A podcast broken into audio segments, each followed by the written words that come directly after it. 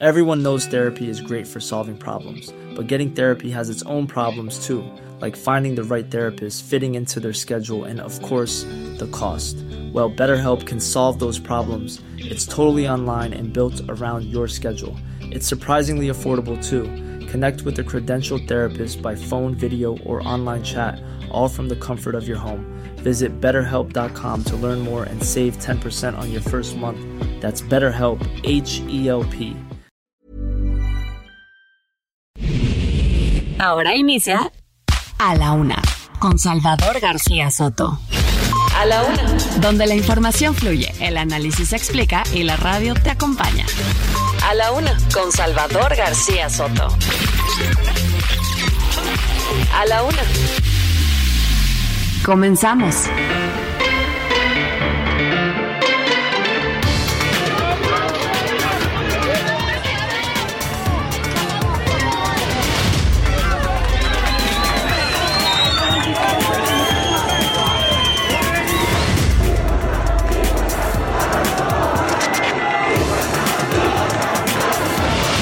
Municipios que resultaron mayormente afectados con este huracán, con fuertes vientos y una fuerte lluvia, fue Tecuala, Acaponeta, Rosa Morada, Guajicori y evidentemente Santiago Ixtila.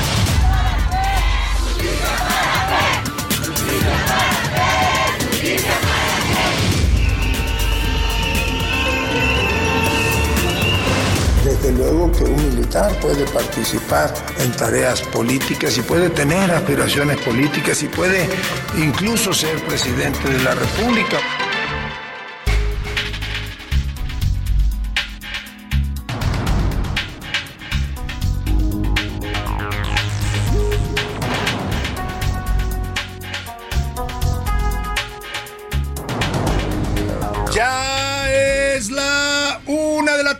Punto en el centro de la República. Los saludamos con mucho gusto. Estamos iniciando a esta hora del mediodía a la una este espacio informativo que hacemos para usted todos los días a esta hora del día. Aquí estamos listos para informarle, para entretenerle, para acompañarle también en esta parte de su día en este lunes, lunes 27, ya 20 qué? 25 de octubre 24, perdóname, 24 de octubre, ando un poco perdido con la fecha del calendario, 24 de octubre, un lunes empezando semana, ya sabe que siempre es difícil empezar la semana y para eso también estamos aquí, para ayudarle a iniciar bien su semana, a ponerle toda la actitud, todas las ganas y por supuesto también a llevarle la mejor información, el mejor análisis, la crítica, las mejores historias que va a escuchar usted de este día las tendrá aquí en A la Una. Vamos a tener un programa con mucha información, con muchos temas importantes, interesantes para informarle, por supuesto, para comentar, también para debatir, para opinar.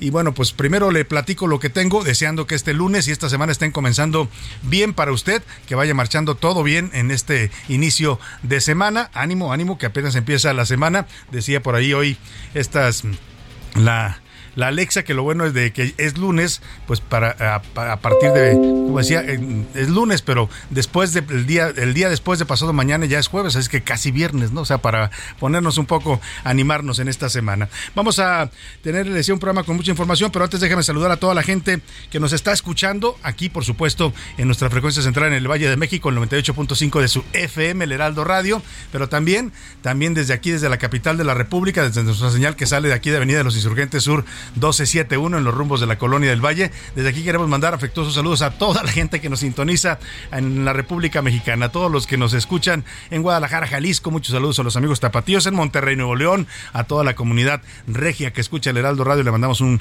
afectuoso saludo a la gente de la comarca lagunera, allá en los la confluencia de los estados de Durango y Coahuila, a toda esta zona metropolitana del país, zona productiva, zona de gente luchona, trabajadora. Les mandamos un abrazo también afectuoso. En Oaxaca capital, por supuesto, también a todos los oaxaqueños en la zona de los valles centrales y también ahí en Oaxaca toda la zona del istmo, allá en Tehuantepec, en toda esta zona eh, de la milenaria cultura ismeña. También mandamos un afectuoso saludo a Tampico, Tamaulipas, allá por el Golfo de México. Saludamos, por supuesto, a la gente de Altamira también y de Ciudad Madero y de Pueblo Viejo, que el otro día me reclamaron que no saludo a la gente de Pueblo Viejo, Veracruz, que está ahí muy cerca también de esta zona de Tampico y que nos escuchan también hasta allá, llega nuestras señales. Mandamos también un afectuoso saludo a la gente de Tijuana, Baja California, allá en el norte, frontera de la República. Un saludo a todos los tijuanenses, igual a la gente de Tuxtla Gutiérrez, Chiapas, amigos tusclecos. Les mandamos un afectuoso abrazo también. Igual a la gente de Chilpancingo, Guerrero. Muchos saludos a la capital del estado de Guerrero, a la gente que nos escucha al otro lado del río Bravo, más allá de nuestras fronteras. Nos escuchan en McAllen, en Brownsville y en San Antonio, Texas, también en Huntsville, Texas. A todos los amigos tejanos y paisanos mexicanos, porque también hay muchos mexicanos que radican del lado de Texas y a los que nos escuchan también del lado mexicano en Matamoros y, Reynosa a través de estas frecuencias les mandamos afectuosos saludos. Igual hasta la zona de los Grandes Lagos, a la gente de ah, Chicago, a la gente que nos escucha allá en Airville, Chicago, en Illinois, allá en este estado del norte de los Estados Unidos. Tenemos mucha información, le decía, le platico rápidamente los temas importantes. Dan revés, la jueza la jueza de distrito Carla María Macías otorgó una suspensión definitiva a la incorporación de la Guardia Nacional a la Secretaría de la Defensa. Dice esta juez que la Guardia no debe pasar a manos de la Defensa todavía porque este recurso tiene que revisarse y fue interpuesto por la organización Uniendo Caminos México que se opone a que la Guardia Nacional se convierta en un cuerpo militar y no un cuerpo civil como fue creado en la reforma constitucional de 2019. Esto no le va a gustar o no le está gustando ya, por supuesto, al presidente López Obrador, que es el principal promotor de esta militarización de la Guardia Nacional y de la vida también del país. Imparable. El precio de los alimentos registró la peor alza en los últimos 23 años, se colocó en 14.75%. De ese tamaño de inflación en los alimentos. ¿eh? La inflación general, 8.70 y algo, y el presidente estaba celebrando porque ya no subió este último mes comparado con el mes anterior, lo cual es una buena noticia, pero los alimentos no separan, no separan el aumento de precios en la primera quincena de octubre, ni aún con su nuevo PASIC, ¿eh? con este PASIC 2 que hicieron este programa contra la carestía o pacto contra la carestía y la inflación, pues aún así sigue subiendo el precio de los alimentos. Igual la inflación se ubicó en 8.53%. Y ligado al crimen, el asesinato de Salvador Llamas Urbina, este funcionario de Puerto Vallarta y un líder importante de Morena en Jalisco, el partido gobernante, habría sido efectuado por miembros del crimen organizado. Fíjese la escena que narra el fiscal de Jalisco, dice que estaban comiendo sea, él estaba comiendo con dos acompañantes y de pronto, vaya usted a saber qué asuntos tenían o qué, de qué estaban hablando, que de pronto uno de ellos, de los acompañantes, se levantó y le disparó, le descargó el arma y dice el fiscal de Jalisco que todo esto tiene que ver, por supuesto, con crimen organizado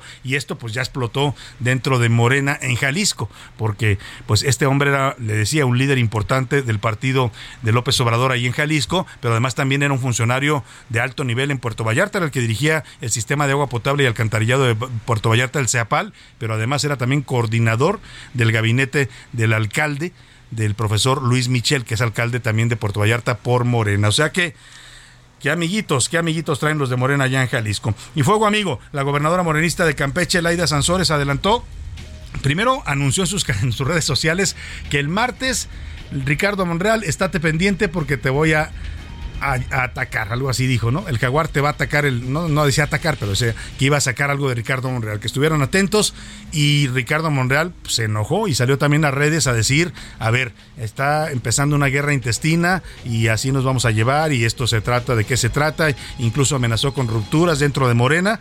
Y algo pasó, bueno, yo sé que pasó y hoy lo comento en las serpientes escaleras, le llamaron a la gobernadora Laida Sansores, dicen que desde ahí, desde el Palacio de Bucareli, salió una llamada para decirle, gobernadora, calme su jaguar, ¿no? Calme al jaguar y nada de audios contra Monreal ahorita porque nos va a provocar un problema interno en la 4T. Y nada, después dijo Laida Sansores, pues que siempre no, que siempre no iba a sacar lo de Monreal. Así las cosas con los morenistas también a nivel nacional. En los deportes de Águila, apoyo rostizado. Mire, no me quiero burlar de los americanistas, pero es que traían una soberbia, de verdad. O sea, ya se sentían campeones, ¿eh? Sí, sí, habían hecho una gran temporada, eran el líder indiscutible, arrasaron en los cuartos de final al Puebla.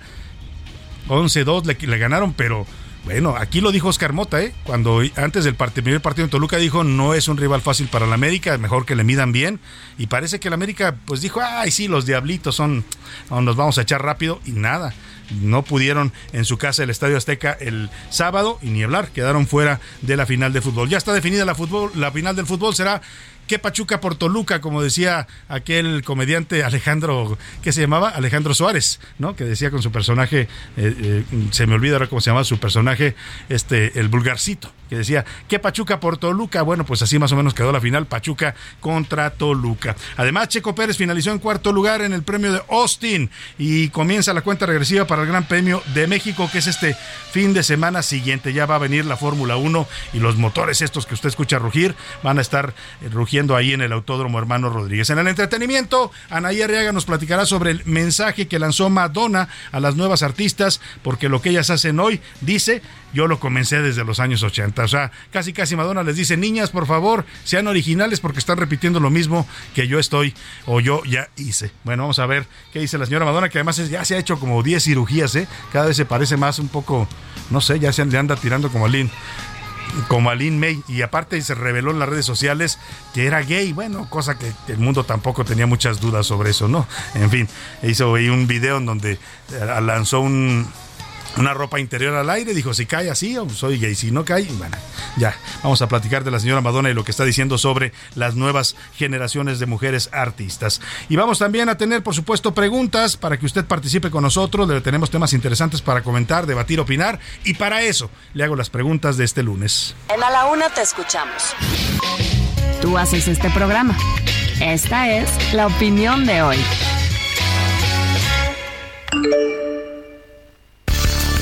Y el primer tema que le pongo sobre la mesa está calientito ¿eh? y ha provocado una buena sacudida en el ambiente político, muchas opiniones, comentarios, y es que rompe con una regla no escrita del viejo sistema.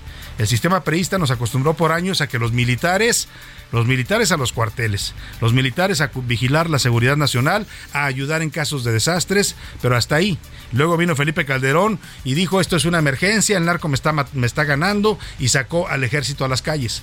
Luego llegó eh, Peña Nieto y lo mantuvo en las calles. Luego llegó López Obrador y no solo lo mantuvo en las calles en contra de su discurso, sino además lo encubró, encumbró, perdóneme, y le dio todo el presupuesto y todo el poder civil. Hoy el ejército prácticamente maneja un, le diría yo, casi un 20, 30, si no es que esté un 40% de las funciones civiles del gobierno civil. Ya las administra, las hace. Lo mismo hace trenes, construye trenes, que hace refinerías, que hace también, eh, eh, pone vacunas, eh, controla las aduanas del país. en fin, todo el ejército lo hace todo, construye bancos.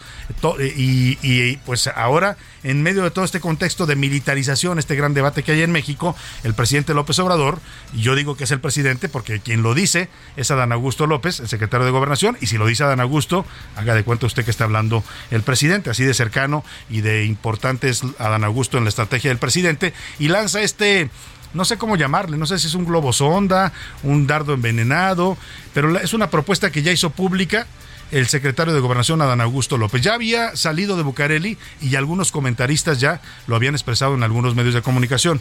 Yo lo tuve en Noticias de la Noche con Carlos Salomón, analista, que nos dijo hace, hace una semana, un par de semanas, esto de que por qué no un militar para la presidencia. Pero cuando lo dijo un analista, yo dije, bueno, pues es una, se lo está echando de su ronco pecho. Pero ayer, el, perdóname, el sábado pasado, en el Congreso de Hidalgo lo dice el secretario de Gobernación. Adán Augusto López, este que se anda peleando con todos los gobernadores, se anda dividiendo a los mexicanos entre los tontos del norte y los listos de, de Tabasco. Bueno, pues ahora le preguntaron si un militar podía ser candidato a la presidencia y él dijo sí. ¿Por qué no? Puede ser candidato. Eso sí, tiene que participar en las elecciones y ganar.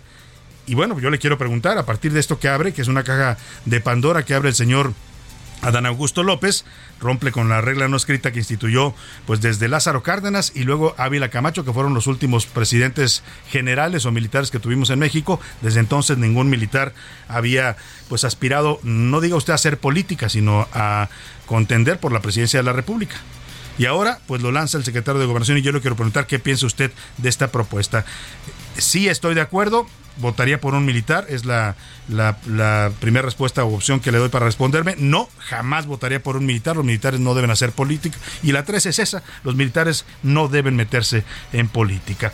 El otro tema es, hoy es Día Internacional contra el Cambio Climático, este fenómeno que nos está pues amenazando no solo como especie, sino amenazando la vida en este planeta. Se conmemora para hacer conciencia sobre la importancia de cuidar el medio ambiente y salvar al planeta. Es el único hogar que hasta ahora tenemos, ¿no? Ya andamos buscando ahí si nos podemos ir a Marte o a ver qué otro planeta encontramos en el espacio, pero por lo pronto esta es la única casa que tenemos.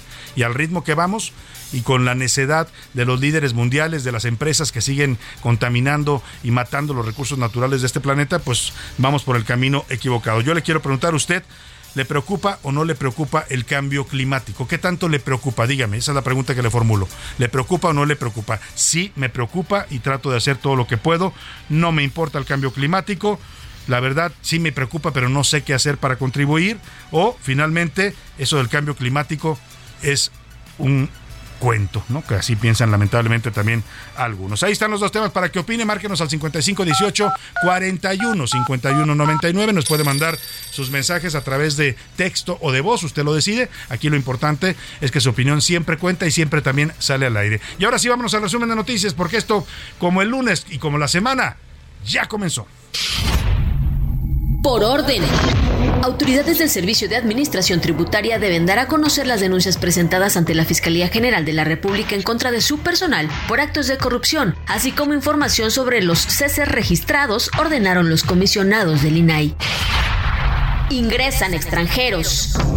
De enero a agosto de este año, 25.271.879 personas ingresaron al país de forma regular vía aérea, marítima y terrestre, lo que representa un incremento de 76.1% respecto al mismo periodo de 2021, destacó la Secretaría de Gobernación.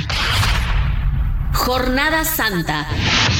La Iglesia Católica invitó a creyentes al Rosario Viviente el próximo 29 de octubre a las 16 horas en el atrio de la Basílica de Guadalupe. Todo ello con el propósito de reunir a miles de voces para orar por la paz de México y el mundo, por los enfermos y por los pobres.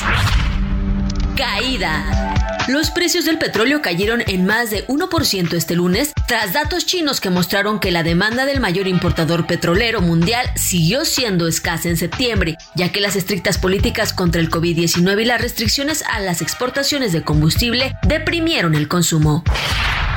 Sigue apoyo. Elon Musk dijo este domingo que el servicio de Internet satelital Starlink de SpaceX, que brinda servicios de telecomunicaciones cruciales en Ucrania, no se apagará independientemente de si la compañía recibe fondos del Departamento de Defensa de los Estados Unidos. Una de la tarde con 16 minutos. Vamos a la información. En este lunes, la jueza de distrito Carla Macías, con sede en Guanajuato, suspendió de forma indefinida el proceso para que la Guardia Nacional sea transferida de la Secretaría de Seguridad eh, y Protección Ciudadana, la Secretaría de Seguridad Federal, a la Secretaría de la Defensa. Es decir, para que la Guardia Nacional eh, deje de ser civil y se convierta en militar, que es la reforma que aprobó recientemente el Congreso de la Unión, reforma a leyes secundarias. Esta juez ordenó que la Guardia Nacional regrese por el momento al control de la Secretaría de Seguridad Federal, que encabeza Rosa Isela Rodríguez, porque considera que esta suspensión definitiva debe analizarse y debe revisarse si la reforma aprobada por el Congreso de la Unión, reforma, insisto, a leyes secundarias, no constitucional, es o no va o no de acuerdo a la Constitución. Diana Martínez, te saludo con gusto. Cuéntanos, muy buena tarde. Así es, Salvador, buenas tardes. Una jueza federal frenó por tiempo indefinido la entrada en vigor del decreto por el que se incorpora la Guardia Nacional a la Secretaría de la Defensa Nacional. La jueza noveno de distrito en Guanajuato otorgó la suspensión definitiva en el juicio de amparo promovido por organizaciones como Uniendo Caminos México. De acuerdo con la juzgadora, la suspensión tiene el efecto de que no se transfiera el control operativo y administrativo de la corporación a la institución castrense. La Guardia Nacional, según determinó la impartidora de justicia, debe seguir bajo el mando de la Secretaría de Seguridad y Protección Ciudadana. La juzgadora consideró infundados los argumentos del presidente y de la Sedena respecto a que el activista Ángel Castro, quien presentó la demanda, no demostró su calidad de defensor de derechos humanos y no acreditó su interés legítimo para combatir el decreto reclamado. Esta jueza ya había concedido una suspensión provisional, sin embargo, su decisión había sido revocada por magistrados federales. Hasta aquí mi reporte muchas gracias, Diana Martínez. Pues vaya, vaya decisión que toma la juez. ¿eh? Está deteniendo un proceso que para el presidente López Obrador, para su gobierno, es prioridad. Así lo dijo claramente y por eso mandó esta reforma al Congreso. Claro, el presidente se saltó eh, eh, una reforma a la Constitución. Lo que hizo fue decir, como no tengo mayoría calificada y como la oposición ya había dicho jamás, jamás le vamos a aprobar esta reforma constitucional, pues el presidente dijo, entonces la mando como reforma eh, simple, reforma a leyes secundarias y con la mayoría simple la saco y efectivamente así lo logró con la mayoría de Morena y sus aliados. Ahora la juez dice, momentito, como diría aquel gran comediante mexicano eh, Antonio, ¿qué se llamaba? Eh, eh, Antonio Martínez Clavillazo, no, no me acuerdo si era Antonio, por ahí ahorita me dicen el nombre correcto de este comediante Clavillazo que decía, momentito, bueno, pues así más o menos dijo la señora jueza, que hay que esperar a que revise ella este Antonio Espino se llamaba el gran Clavillazo, dice que hay que esperar a que se revise esta suspensión o este amparo o interpuesto por la organización civil Uniendo Caminos México. Y vámonos a otro tema rápidamente. Ya desaceleró un poquito la inflación en la primera quincena de octubre. El índice nacional de precios al consumidor aumentó 0.44% respecto a la quincena previa y ubicó la inflación anual en 8.53. Esto fue la información que está dando el INEGI.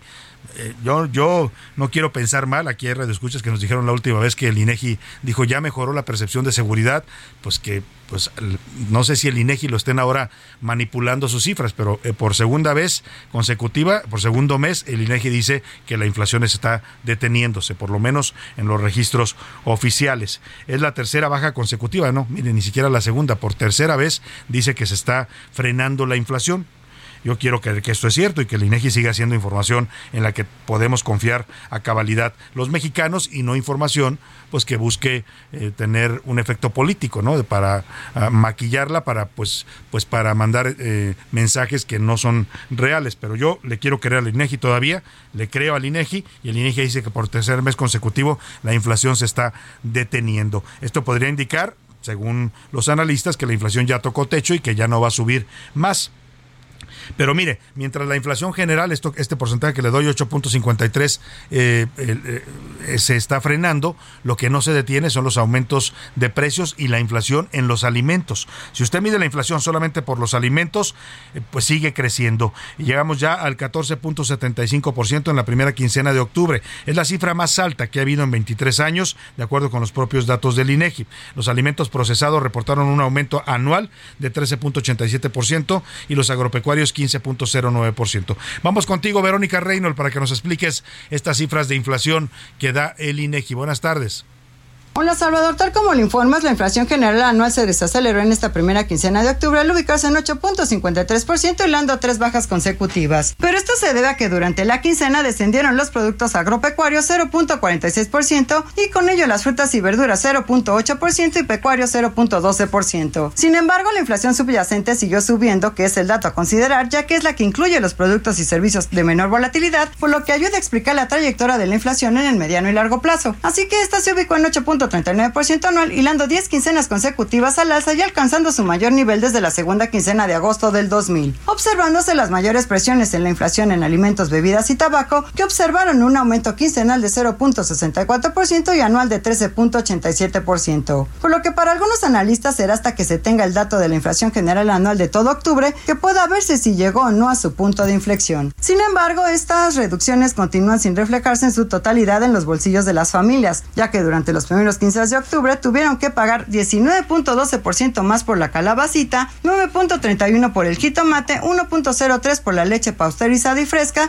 1.03 por la cerveza y 0.93% por la tortilla de maíz. En este periodo también se observó un incremento de 17.64% en la electricidad, lo que se debió a que el programa de tarifas eléctricas de temporada cálida terminó su periodo de vigencia durante octubre. Se espera que la inflación se mantenga por arriba de 8% al menos durante los próximos seis meses, por lo que es muy probable que Banco de México siga adoptando una postura de cautela e incremente la tasa de interés en 75 puntos base. Este es mi reporte para la UNA, Salvador. Muchas gracias, Verónica Reinaldo, le agradezco. Pues ahí está, la inflación se frena, dice el INEGI, y, pero los alimentos siguen subiendo. El que celebró, y eso es lo que hace pensar que estas cifras del INEGI están poniendo muy contento al presidente, primero fue la de seguridad, la disminución de percepción en inseguridad de los mexicanos, y ahora es esta de la inflación, y el presidente la celebró así. Con las medidas que estamos tomando se está logrando una reducción en la inflación. Poco, pero ya no está creciendo. Pues ahí está el presidente festejando las cifras de la inflación que se frenó. No dijo nada sobre los alimentos que siguen subiendo de precios. No se han podido parar ni aún con el tema del PASIC. Oiga, vámonos a la música. El 25 de octubre se celebra el Día Mundial de la Ópera y para homenajear este antiguo género teatral y musical ampliamente conocido, se impuso esta fecha para divulgar el impacto que tiene la ópera en la sociedad. La fecha de celebración de este Día Mundial coincide con el nacimiento de George Bizet y Johann Strauss, dos compositores afamados de ópera y opereta. Arrancamos la, semana de la ópera con el Brindisi de la Traviata con la gran voz de Luciano Pavarotti.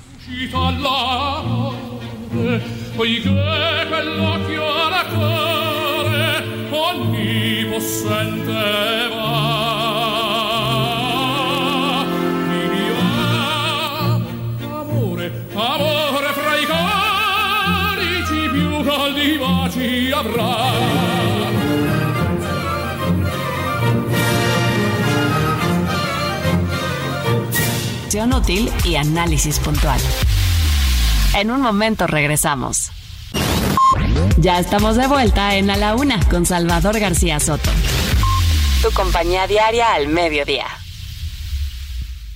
En el aniversario Soriana lo damos todo. Compra uno y el segundo al 50% de descuento en champús o acondicionadores El Bip, Fructis u Optims, en jabones líquidos de perfumería o en pañales Kiddies y Bio Baby. Sí, el segundo al 50% de descuento. Soriana, la de todos los mexicanos. A octubre 24, no aplica con otras promociones. Aplica restricciones. La rima de Valdés. O de Valdés la rima. Con agrado y con ahínco, doña Claudia, muy ufana, sonriente la otra mañana, tal cual se nos puso al brinco. Tiene más de 25, más le pega al trampolín, pero nunca falta el ruin que la critica por todo, lo hagan de todos modos desde el principio hasta el fin. Total que a una megaclase de brinquitos asistió, muy mona participó, ella sabe lo que hace y si va a pasar, que pase. ¿Será que así gana votos y tomándose más fotos muy cerca del presidente? Me parece que ya siente que ya se vio y yo lo anoto. ¿Cómo haría usted la campaña para ser más popular y que quisieran votar por usted así, sin maña? De Claudia, pues no me extraña que aquello de ser doctora intelectual, pues ahora es una cosa fifí. Eso me parece a mí Mejor llámenla señora. L'amour est un oiseau rebelle, connu ne peut apprivoiser. Et c'est bien en vain qu'on l'appelle, si lui convient de refuser. Rien n'y fait menace ou prière, l'un parle bien, l'autre se tait. Et c'est l'autre que je préfère. Il n'a rien dit, mais il me plaît.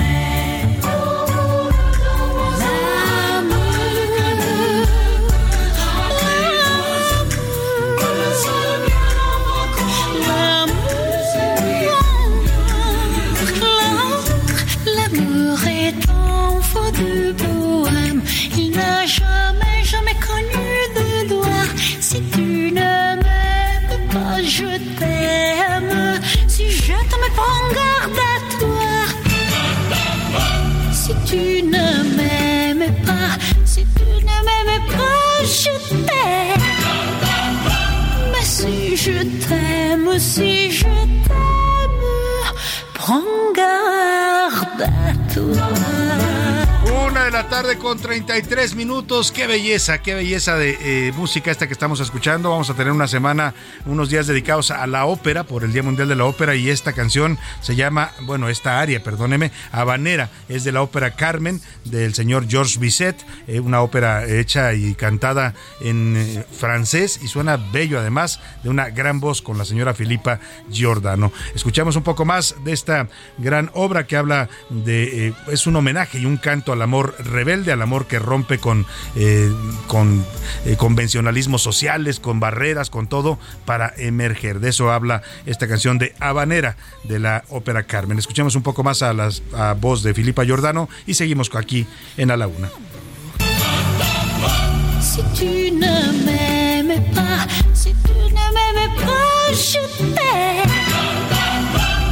Si si si si.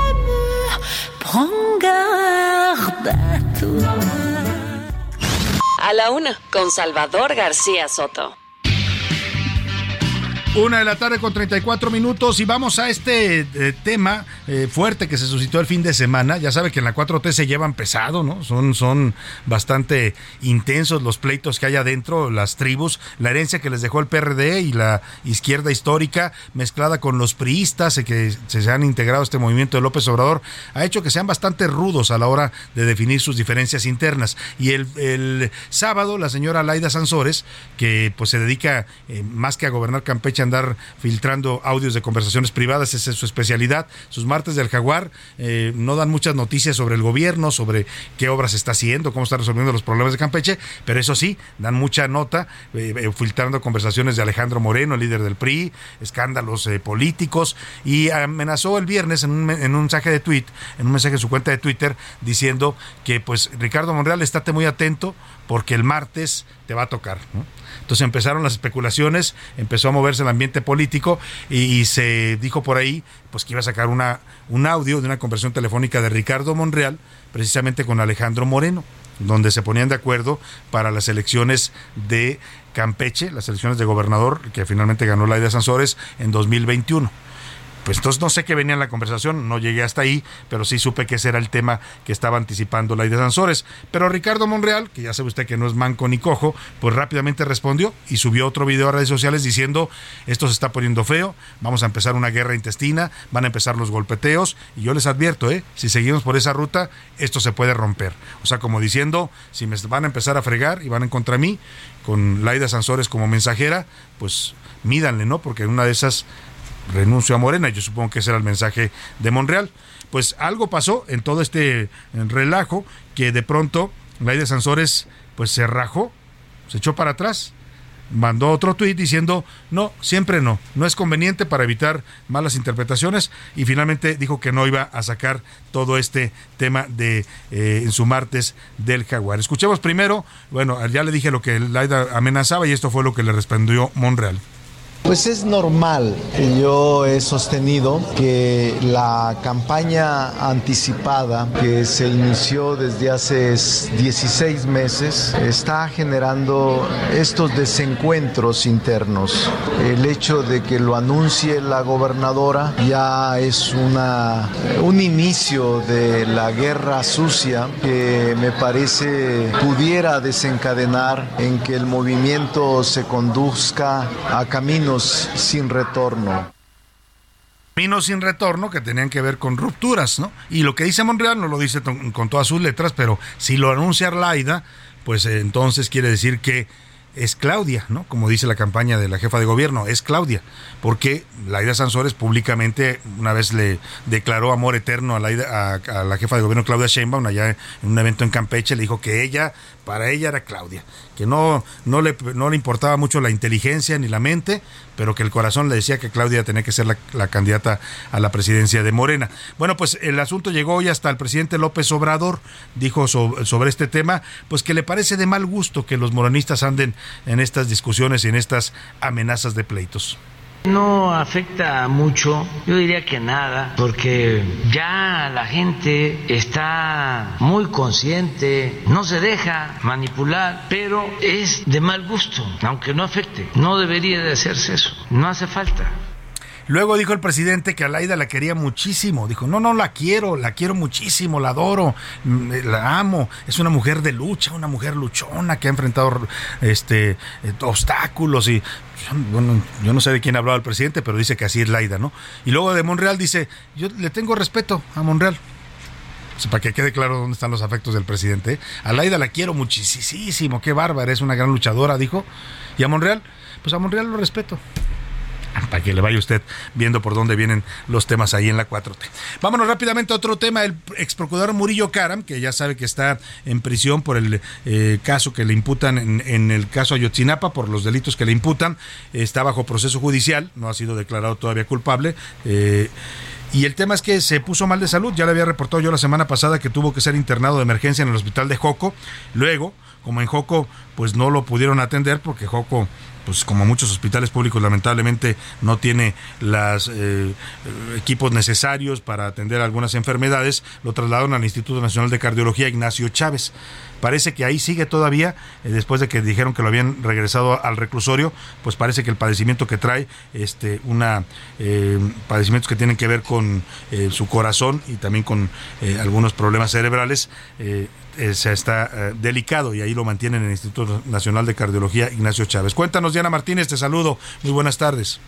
¿Qué tal, Salvador? Buenas tardes. El ex titular de la Procuraduría General de la República, Jesús Murillo Caram, se encuentra en terapia intensiva luego de una cirugía de alto riesgo, según explicó en un comunicado su abogado Javier López. También señaló que desde el pasado 19 de octubre, Murillo Caram tuvo que ser trasladado del reclusorio preventivo varonil norte al Hospital General de Joco para atender su estado de salud. Los médicos determinaron que resultaba necesario remitirlo al Instituto Nacional de Cardiología Ignacio Chávez y después de realizarle varios estudios, el 20 de octubre se determinó intervenirlo quirúrgicamente. Incluso los estudios revelaron otra carótida obstruida, por lo tanto se espera que sus médicos determinen el tratamiento a seguir y si es necesario, pues realizarle una nueva cirugía. Hasta aquí mi reporte. Bueno, pues ahí está delicado sin duda el estado de salud. Ya se sabía que el señor Murillo Cara, por su eh, edad, que tiene cerca de 76, 77 años y tiene una condición no solo cardíaca, sino también tiene este, algunos problemas eh, eh, cardiovasculares y, cerebrales, pues estaba en un estado de salud delicado, pero aún así lo tienen ahí en la prisión. Vamos a ver en qué termina todo este asunto. Por lo pronto, este martes comienza la discusión ya en el en la Cámara de Diputados. Bueno, mañana, mañana martes, perdóneme, no es martes todavía, eh, el, mañana comienza la discusión de la reforma electoral, de la reforma política. Y todavía los eh, pues los jalones están fuertes entre Morena y la oposición. Es un tema delicado porque la oposición piensa, y lo ha dicho públicamente, que Morena lo que quiere más que hacer un cambio a los organismos electorales es controlarlos, ¿no? someterlos, desaparecer al actual INE, que es autónomo y que no se ha, no se ha dejado someter por López Obrador, pues para tener un órgano electoral con consejeros que ellos controlen y de esa manera controlar las elecciones, algo que es muy peligroso, ya lo vimos en este país, por eso no nos pudimos acudir al PRI en 77 años de manera ininterrumpida que nos gobernó, porque ellos controlaban las elecciones. Entonces, cada que había elecciones y los mexicanos querían un cambio, pues nada, venía el fraude, operaban, se le caía el sistema a Manuel Barlet y no podíamos sacarlos del poder pues ahora López Obrador pretende lo mismo y ese, eso significa que se quieren eternizar en el poder los morenistas. Pero dice la Morena que no, dice el coordinador de los diputados, eh, el señor Ignacio Mier, que no, no está tratando de Morena de controlar esto ni van a usar su mayoría para construir una reforma electoral. En todo caso, vamos con Elia Castillo para que nos cuente cómo se está preparando ya la Cámara de Diputados para discutir un tema fundamental para el futuro de este país, para la democracia y para la posibilidad de tener órganos electorales autónomos. Te saludo, Elia, ahí en la Cámara de Diputados. Buenas tardes. Muy buenas tardes, Salvador. Te saludo con mucho gusto a ti al auditorio. Así es, el coordinador de Morena en la Cámara de Diputados, Ignacio Mier, rechazó que busquen ejercer su mayoría mecánica en el arranque de las negociaciones para construir una tentativa reforma electoral luego de que justamente este martes las Comisiones Unidas de Puntos Constitucionales de la Reforma Político Electoral y de Gobernación y Población de esta Cámara de Diputados pues sostendrán una reunión de trabajo a fin de lograr acuerdos para poder arrancar con este análisis y discusión de las 104 iniciativas presentadas al momento en materia político-electoral, incluida la reforma constitucional enviada por el presidente Andrés Manuel López Obrador el pasado 28 de abril. Te comento que el también eh, presidente de la Junta de Coordinación Política eh, consideró que el trabajo que inicia este martes para la confección de un anteproyecto de, de dictamen que contenga todos los consensos en torno a las 104 iniciativas en materia electoral es un ejercicio inédito de diálogo y apertura que incluirá a todos en la construcción de una democracia más sólida. Eso señaló el coordinador de la fracción parlamentaria de Morena. Pues este es el reporte que te tengo. Muy buena tarde. Muy buena tarde, Elia Castillo, y gracias por tu reporte. Pues ahí está lo que dice Ignacio Mier, que no pretenden agandallarse con esto de la reforma electoral, que no se trata de eso, sino de debatir, de consensuar. Y yo le quiero preguntar, porque lo tengo en la línea telefónica y le agradezco mucho que me tome esta llamada, a Jorge Romero, que es el coordinador de los diputados de del PAN si le cree o no le cree a Mier. Van a, a avasallar con su mayoría y quieren apropiarse de los órganos electorales, Jorge Romero, o quieren realmente hacer una reforma política que beneficie y mejore la democracia en México. Lo, lo saludo. Buenas tardes, Jorge. Buenas tardes, antes que nada, buenas tardes, Salvador, a ti y a todo tu auditorio. Pues mira, yo te diría, Salvador, que hacemos votos, porque lo que acaba de mencionar quien refieres sea real. De verdad hacemos votos. Mira, llevamos no solo uno, llevamos tres años intentando que eso pase en el Parlamento. Es decir, que seamos mujeres y hombres con libre albedrío, que, que le demos la voz a las personas que votaron por nosotros, en lugar de, obvio en el caso de ellos, en lugar de una obediencia ciega a lo que venga desde el Palacio Nacional, lo que nosotros buscamos es que haya un diálogo. Y eso no significa, Salvador, que el PAN tenga que tener la razón en todo, siempre. No estoy diciendo eso. Ni el PRI, ni el PRD, ni Morena, ni nadie. Lo, lo que puede convertirse en un auténtico producto que vale la pena, electoral o en cualquier otra manera parlamentario, es precisamente poniéndonos de acuerdo y que haya diálogo. Yo hago votos porque en esta ocasión así sea. Sería una excepción, mi querido Salvador, porque en todas las demás pues, sí ha habido una imposición por parte del oficialismo. Ojalá y en esto, que es tan importante, de las palabras nos vayamos a los hechos. Salvador. Usted por lo pronto le da el beneficio de la duda al coordinador de Morena. Exact- exactamente, exact- exactamente, o sea, en eso se resumiría. Ahora- Damos el beneficio de la duda. Ahora, eh, hemos visto que está dialogando la bancada del PAN que usted encabeza junto con la bancada del PRD, de MC y con el PRI, con la bancada de eh, que encabeza el señor Moreira. eh, eh, y le quiero Rubén Moreira, le quiero preguntar si esto significa que está reviviendo ya la Alianza Va por México o por lo menos en la Cámara están volviendo a tratar de ponerse de acuerdo estos tres partidos. Pues mira, te diría que estamos hablando PAN, incluso con más de los que dijiste. También estamos hablando con PP, también estamos hablando con Verde, también estamos hablando con Morena. Me parece que todos están teniendo un diálogo ya entre todos, pero particularmente sí estamos hablándolo, por supuesto, con bajo la instrucción de mi dirigencia nacional del PAN, con particularmente el PRD y con el PRI. Y habemos quienes tenemos la esperanza de que a raíz de esta plática y de este diálogo se vayan reparando las cosas que, pues, bueno, lamentablemente, y obviamente tú sabes, Salvador, y mucha de la gente que nos está escuchando, pues estos últimos dos meses no han sido los mejores para la alianza, ¿no? digo, dejándolo con claridad. Pero aspiramos a que sean los hechos, y ya no los dichos, no, no las buenas intenciones, sino los hechos, los que puedan irse construyendo en ladrillos, que vayan reparando este, lo, lo que muchas personas creemos que es una coalición parlamentaria, antes que electoral, una coalición que defienda la Constitución, que es Va por México. También hacemos votos para eso, que dice. Muy bien, pues me parece im- importante que re- eh, intenten eh, retomar estos acuerdos, pero sí le quiero preguntar, dijo el secretario de Gobernación hace unos días, precisamente ahí en la Cámara de Diputados en San Lázaro, que el PRI ya había hecho pacto con ellos, pues casi casi un pacto eh, de, de aquí al fin del sexenio, dijo, para incluso sacar la reforma política juntos, revivir la reforma eléctrica. O sea, ¿ustedes confían en este Sí, momento pero- en que el PRI no les vaya a hacer otra, otra trastada? Esos, esos videos, mi querido Salvador, para que lo escuche todo tu auditorio, que además los quieren vender como si se hubiera filtrado el video. Esos videos los mandan para que nos enojemos entre nosotros. A ver, mira, el secretario de Gobernación está haciendo su chamba, qué lamentable, pero pues está haciendo su chamba. ¿Cuál es su chamba ahorita? ¿Cuál ha de ser la máxima instrucción que él tiene? Por parte de todos, ya sabemos quién. Sí. Su primera instrucción política es destruir a la alianza, Salvador, es partir a la coalición. Es obvio. Sea, todo lo que él diga es precisamente con el afán de destruir, de reventar a la coalición. Pero nosotros tenemos un coeficiente intelectual poquito superior para entender por lo menos eso. Y ellos van a tener como meta número uno destruir la coalición y nosotros vamos a tener como meta número uno reconstruir y mantener la coalición. Ahora sí que cada quien su chamba. Particularmente respecto a esa declaración, yo lo que se vi- leí es que a las dos horas, tanto el presidente del PRI como su coordinador declararon que era falso. Que no, que, que no se habían enterado. Entonces, pues la gente llega a sus propias conclusiones, querido Salvador. Claro. Ahora, Jorge Romero, sí, lo escucho. Yo, rápido, yo, yo, mira, yo no digo Salvador ni aspiro, no, no quiero sonar tan ingenuo, como para decir que la coalición es perfecta, o ha sido perfecta, o que reconstituyéndose este, no vamos a tener ninguna diferencia. Pues eso no existe, eso no existe, Salvador. Ni entre parejas, ni entre padres e hijos, ni entre familias, menos Ni, entre ni en las mejores familias, como dicen.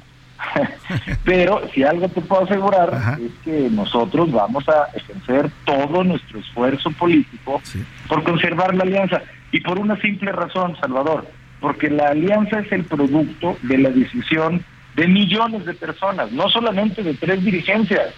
Y la razón por la cual la alianza tiene lo que tiene parlamentariamente es porque la gente quería que hubiera un contrapeso real. Si no hubieran votado por Morena, Salvador. Sí. O sea, Sí, sí, hubo- los- la gente les dio su confianza y les dio su voto. 21, Sí. Pues claro.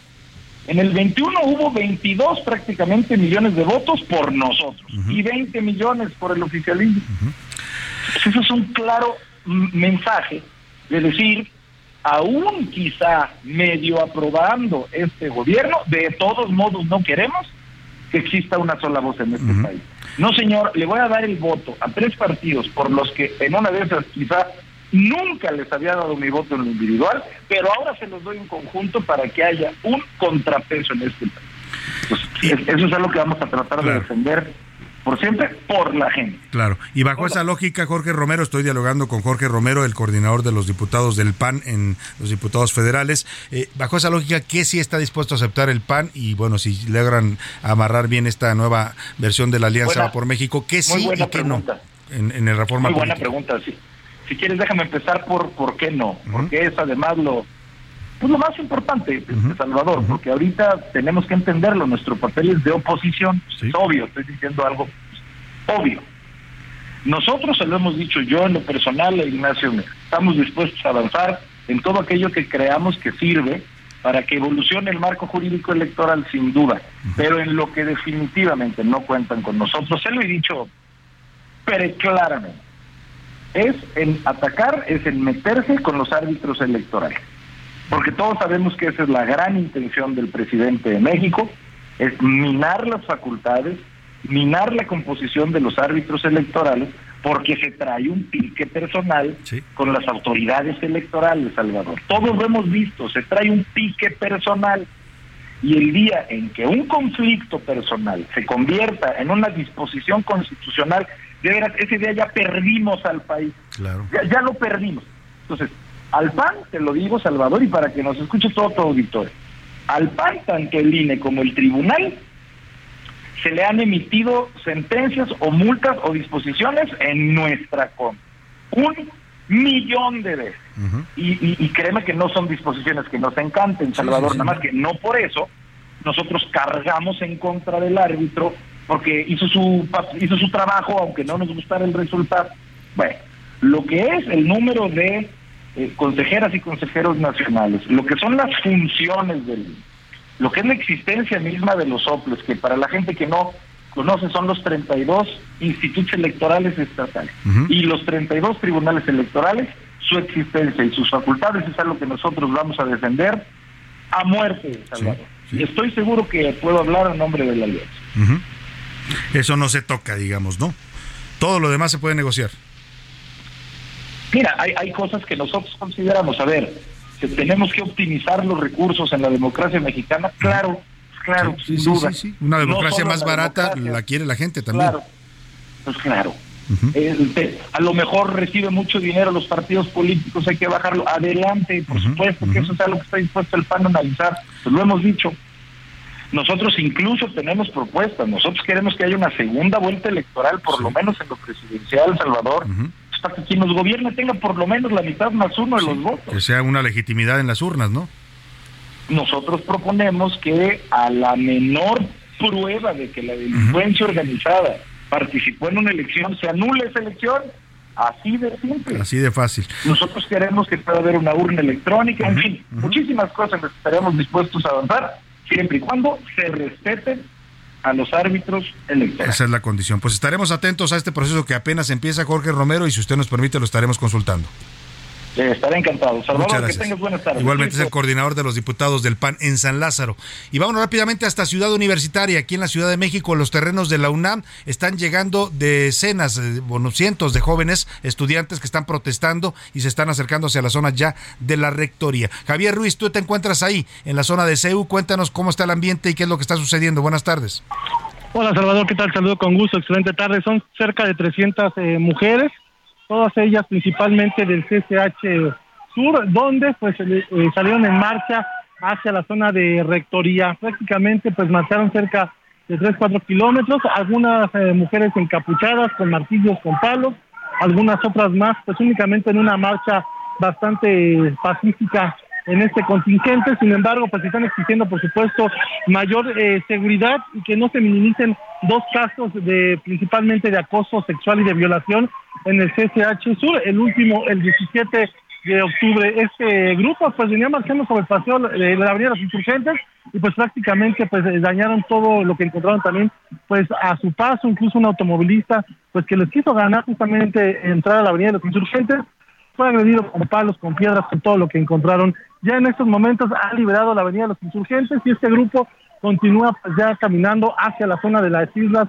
de Ciudad Universitaria. Un grupo pues también mencionar que viene de, de choque, jóvenes, eh, hombres, Claro. mujeres, todos ellos vestidos de negro y también pues eh, pues agredi- agrediendo a muchas personas, no solo a reporteros, a quien sea, que no, eh, que no, que no se dejan no pues, grabar, Salvador. Sí. Vamos a estar atentos contigo, Javier Ruiz, y regresaremos si pasa cualquier cosa ahí en Cebu. Por lo pronto me voy a la pausa, se nos fue rápido la primera hora, pero tengo, le, le tengo mucho más todavía en la segunda hora de a la una. Información útil y análisis puntual. En un momento regresamos. Ya estamos de vuelta en A la Una con Salvador García Soto. Tu compañía diaria al mediodía.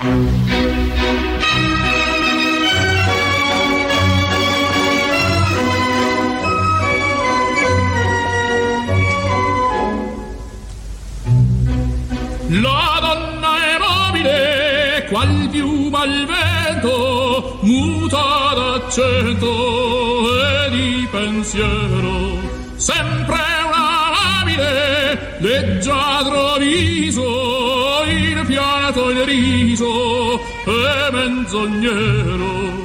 La donna è mobile, qual piuma al vento, muta d'accento e di pensiero e di pensiero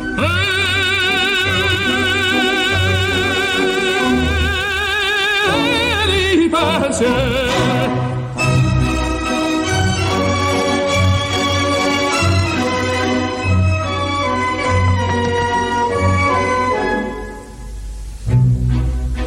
È sempre misero chi a lei s'affida, chi le confida, mal cauto il cuore, pur mai non sentesi felice appieno chi su quel seno non liva amore. La donna è mobile, qua più malevento, muta l'accento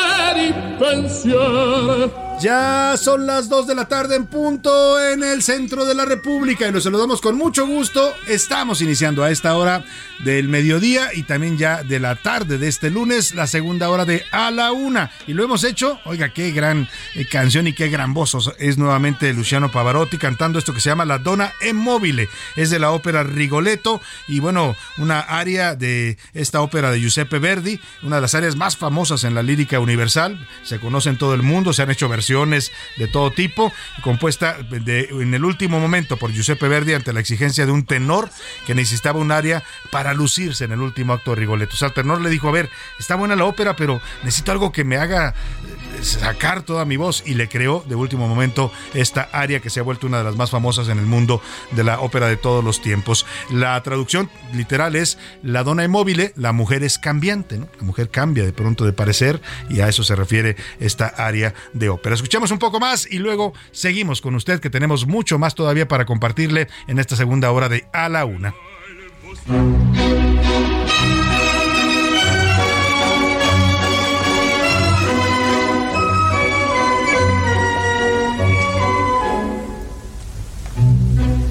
La donna è mobile, piuma al vento, Bueno, pues ahí seguiremos escuchando y homenajeando a la ópera, este gran género musical y teatral también, ¿eh? porque la ópera no solo se disfruta en la música, en las letras, lo que, lo que dice que son estos dramas, a veces unos dramas terribles los que se, se escenifican, sino también tiene un componente escénico y teatral. Oiga, y vamos a los temas que le tenemos preparados en esta segunda hora. Le voy a compartir información importante.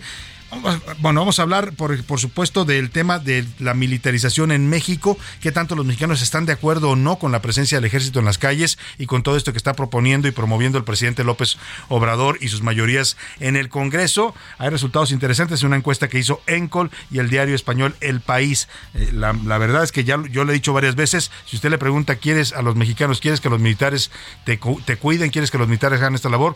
Van a decir que sí. Y la, esa, por ahí va los resultados de esta encuesta que vamos a comentar. También en Durango, la Fiscalía Estatal está investigando un desfalco de unos 1.500 millones de pesos al erario. Están acusando al exgobernador panista José Rosas Aispuro. Le voy a contar también de este tema. Y esta historia que le voy a contar es trágica, de verdad, y habla un poco de los niveles de violencia ya desbordados, crueles, inhumanos que estamos viviendo en México. Hemos visto de todo en esta violencia los mexicanos. Tenemos una generación de niños y jóvenes adolescentes que han crecido viendo los peores horrores de la violencia. Ayer estaba releyendo fragmentos del laberinto de la soledad de Octavio Paz y es impresionante cómo ya Octavio Paz describía esta naturaleza eh, un poco sádica y cruel de los mexicanos. Hablaba de que a veces los asesinos mexicanos buscan eh, pues eh, imitar imitar a los grandes caudillos y son tan crueles a la hora de matar. Fíjese, este libro de Paz se escribió en 1950 y ya hablaba de que a veces los asesinos mexicanos disuelven a sus víctimas en ácido, los queman para desaparecerlos o los eh, des, destazan, decía Paz, que era una forma de actuar de los, de los mexicanos a la hora de relacionarse con el crimen o el asesinato. 1950, ¿eh? era un hombre sin duda visionario en lo que decía y lo que veía en el alma mexicana el señor eh, Octavio Paz. Le platico todo esto porque esto que le voy a contar es una historia que conmueve. El sábado, en Caborca, Sonora, una pareja, como muchos en este país, decidieron casarse, fueron a su misa, hicieron todo para tener una celebración religiosa, se casan, se dan los anillos, se dan el beso, el padre les da la bendición, las familias, todo mundo reunido, y cuando van saliendo de la iglesia, justo cuando van saliendo de la iglesia, pasa un comando armado y asesinan al novio. El novio cayó ahí a los pies de la novia, recién casados. Hay una foto que circula en redes muy fuerte, donde la novia se le ve con el vestido manchado de sangre. Ese nivel de crueldad estamos llegando en este país. Le voy a contar esta historia que ocurrió tristemente este fin de semana allá en Caborca, Sonora. Por lo pronto, siempre a esta hora del día, lo más importante es escuchar sus opiniones y comentarios a los temas que le pusimos sobre la mesa y para eso están conmigo ya aquí en la cabina y les doy la bienvenida a Laura Mendiola. Bienvenida, Laura, ¿cómo estás? Muchas gracias, Salvador. ¿Qué tal? ¿Cómo están? Muy buenas tardes a todos los radioescuchas. Pues muy contenta, enfilándonos ya a los últimos días de, de octubre. octubre. Ya el Halloween ya, ya se siente. Ya huele, el Día ¿verdad? de Muertos también, ¿no? Que es más mexicano. ¿Ya comiste pan de Yo muerto? ya llevo más de uno, pero por Dios, por favor. Oye, y pero entonces además presentar. hay una variedad, muy es lo que te iba a temprano. decir, hay una variedad ahora de panes de muerto impresionante, ¿no? Cañón. Rellenos con chocolate, con azar, que es la receta tradicional. Sí, de de hecho, aquí nosotros nos, nos, nos compramos uno, este, Mi- Milka y yo, y aquí compartimos, degustamos con toda la redacción, unos de este lavanda. Ay, qué ricos. Muy ricos. Unos de bueno, lavanda pues, deliciosos. ya es momento de entrar al pan de muerto, todo con, eh, con medida, nada No, con no, exceso, no como me dicen. limites. Ay, sí, no puedo. bueno, pues éntrale entonces, Laura, con ganas. Milka Ramírez, ¿cómo estás? Bienvenida. Muy bien, Salvador. Oye, es que Laura es una persona muy fit. La verdad es que se cuida mucho, cuida Sí, mucho su alimentación. como ella corre todos los días, hace ejercicio, pues la verdad puede comerse 10 panes de muerto, ¿no? Pero es que eso voy, o sea, pero a Laura le pones un pan. O sea, siempre se cuida. Sí. Pero le pones un Yo pan. soy igual que Laura, Ya la diferencia es que yo no hago tanto ejercicio, pero soy, soy este adicto al pan. O sea, todo lo que sean pan o harinas, galletas, me matan. Bueno, pues vamos a las preguntas que formulamos. Preguntamos, por un lado, esta declaración interesante que hizo el secretario de Gobernación, polémica también, de que un militar sí puede ser presidente de este país. ¿Por qué no? Un general, si se postula, dice, a las elecciones y gana en las urnas, puede ser presidente. Están abriendo eh, puertas cada vez más eh, peligrosas, pero bueno, así lo dijo el secretario y le preguntamos qué pensaba usted. Y el segundo tema, Milka, que preguntamos esta tarde. El segundo tema sobre qué tanto le preocupa el cambio climático. Sí, porque hay gente que sí está muy preocupada, hay gente incluso que está angustiada, pero hay gente que dice, a mí me vale gorro el cambio climático, o ni siquiera le creen. Pues es momento de preguntar en este espacio. ¿Qué dice el público? Bonito inicio de semana a mi favorito noticiero. Saludo con mucho gusto a mis héroes de todos los días. Ay, qué bonito mensaje. Qué lindo mensaje, gracias. Salvador, José. Luis, Laura y todo el equipo de A la Una. Primer pregunta, no, para nada debe de estar un militar, es muy peligroso. Sobre el segundo tema, claro que me preocupa. Tenemos que luchar por el mejor, bueno, porque no haya cambio climático. Saludos desde La Laguna, José García. Saludos, José, allá en la comarca. Saludos y equipo profesional de A la Una, los saludo desde Monterrey, Guillermo Villarreal. La participación de los militares en política significa regresar a nuestro país a principios del siglo XX, algo totalmente inaceptable para nuestra democracia. Un retroceso de un siglo, de 100 años, ¿eh? porque efectivamente en los 20, acuérdese usted, se mataban entre ellos los militares por poder Álvaro Obregón, eh, todos estos generales que se disputaban el poder a balazos. Sí, claro. Hola Salvador Milka, José Luis y equipazo, soy Alberto de Colima. La mención del secretario de Gobernación acerca de que un militar pudiera ser presidente es muy preocupante. Si como se sospecha no es el presidente quien ordena el ejército, sino al revés, ya podemos ir viendo de qué lado más la, la, la iguana verde olivo. la iguana es verde olivo, dice, pues sí, por ahí va el tema. Eh, buenas, buenas, buenas, buenas tardes. Saludos desde Ciudad del Carmen, Campeche. Yo no votaría por un militar. Sobre el segundo tema, me preocupa bastante, pero no sé cómo ayudar. Soy Rolando Hernández García. Híjole. Pues vamos a preparar un, reportajito, ¿no? Sobre qué podemos hacer nosotros en nuestro día a día. Por supuesto, el tema del cambio climático involucra sobre todo a los estados, a los gobiernos mundiales y a las grandes empresas, Laura, que son las que más resistencia ponen a este tema de reducir las emisiones. Pero dicen muchos, de grano en grano se llena el océano, ¿no? De, de- de arena. Y en ese sentido, sí podemos contribuir con acciones pequeñas nosotros. Sí, desde, o sea, desde hasta cuando saca uno a pasear al perrito Claro, y, y- y no tirar, ajá, recoger y no tirar la bolsa en la calle, hasta la separación de basuras, así son cosas que se reciclar, no utilizar tanto el auto, no buscar transportes alternativos, en fin, hay muchas cosas con que eh, cuidar la energía eléctrica, no desperdiciarla. Le vamos a preparar un preparar los plásticos, no pedir bolsas de plástico, no aceptarlas en ningún lugar. Los famosos popotes de plástico tampoco ya no los acepte usted, ahora ya hay popotes reciclables. Eh, vamos a hacer un reportaje, ¿no? Con esos temas que, de acciones que podemos contribuir en el día a día. Y, y precisamente sobre eso, Salvador, por ejemplo, otra cosa es la moda rápida.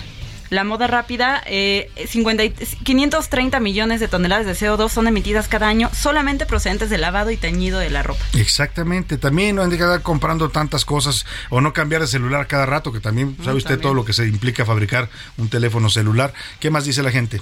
Buenas tardes, Salvador José Luis y todo el equipo referente a lo del cambio climático. A mí sí me interesa. En casa hicimos cambios.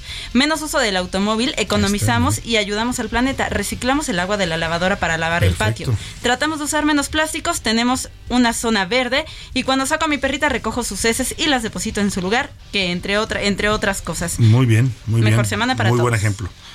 Mejor semana. Twitter, ¿qué dice la comunidad Twitter en arroba Soto, Laura? Pues precisamente eh, sobre si les preocupa o no el cambio climático, definitivamente el 85% dicen que sí, el 3% que no les importa, el 9% que no saben cómo ayudar a, a- a estas pequeñas acciones desde casa, ¿no? Y el 3% que es, es toda una mentira esto Es del un cambio cuento, climático. dicen, ¿no? Como ¿no? Donald Trump, esos son como trompistas, ¿no? Y sobre si está o no de acuerdo en que un general pueda ser presidente y si votaría por un candidato militar, el 5% está de acuerdo, el 47% es jamás votaría por un militar y el otro 47% no deben hacer política los militares. Pues ahí está la opinión de nuestro público. Más saludos rápidamente, Melka. Sí, nos saludan desde Naucalpan, desde la Ciudad de México, desde Jalisco y desde... Ah, otro también desde Jalisco. Muchos saludos a todos los que se han comunicado con nosotros. Vamos a cotorrear rápidamente la noticia. Oiga, se están poniendo calientes las cosas. Ahorita vamos a regresar allá a Ciudad Universitaria. Las jóvenes eh, que protestan por la agresión sexual de una compañera dicen eh, que eh, pues es lo que siguen justicia. Están ya a- eh, atacando literalmente la torre de rectoría. Están golpeando los vidrios, están realizando pintas, están tratando de romper las puertas de acceso. ¿eh? Son 300 mujeres, nos decía nuestro reportero. Vamos a estar pendientes de lo que sucede ahí en el edificio La Torre de Rectoría de la Ciudad Universitaria de la UNAM. Vamos por lo pronto a cotorrear la, y la noticia. Cotorreo informativo en A la Una con Salvador García Soto. Cotorrear.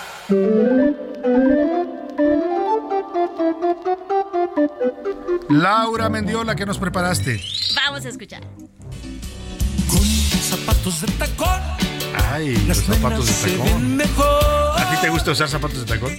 Sí, sí me gusta, pero tiene todo, es todo un arte y lleva su Yo- riesgo, ¿eh? Hay mujeres que se quejan mucho, que es muy cansado y además te daña, te te termina dañando la columna, la columna, también. pero se ven preciosos, Sí, como se dirían ven por ahí. muy bonitos. Y es que te cuento que, eh, eh, ¿por qué zapatos? Porque fíjate que dicen que regalados hasta los trancazos. Ajá. Y en, una, en, en Yucatán, eh, unas mujeres llevaron esto del dicho a los hechos, porque se agarraron a trancazos porque una zapatería estaba de aniversario Sí. y regalaron zapatos, Salvador. Así de plano. Y de plano no sabes la que se armó, porque se armó la de Dios es padre, es así, se, o sea, se armó la bomba Ajá. porque se agarraron a trancazos porque una todos querían unos zapatos en Un específico, modelo en un modelo en particular y una señora se apirañó los zapatos Ajá. y vamos a escuchar. A ver, ¿qué pasó?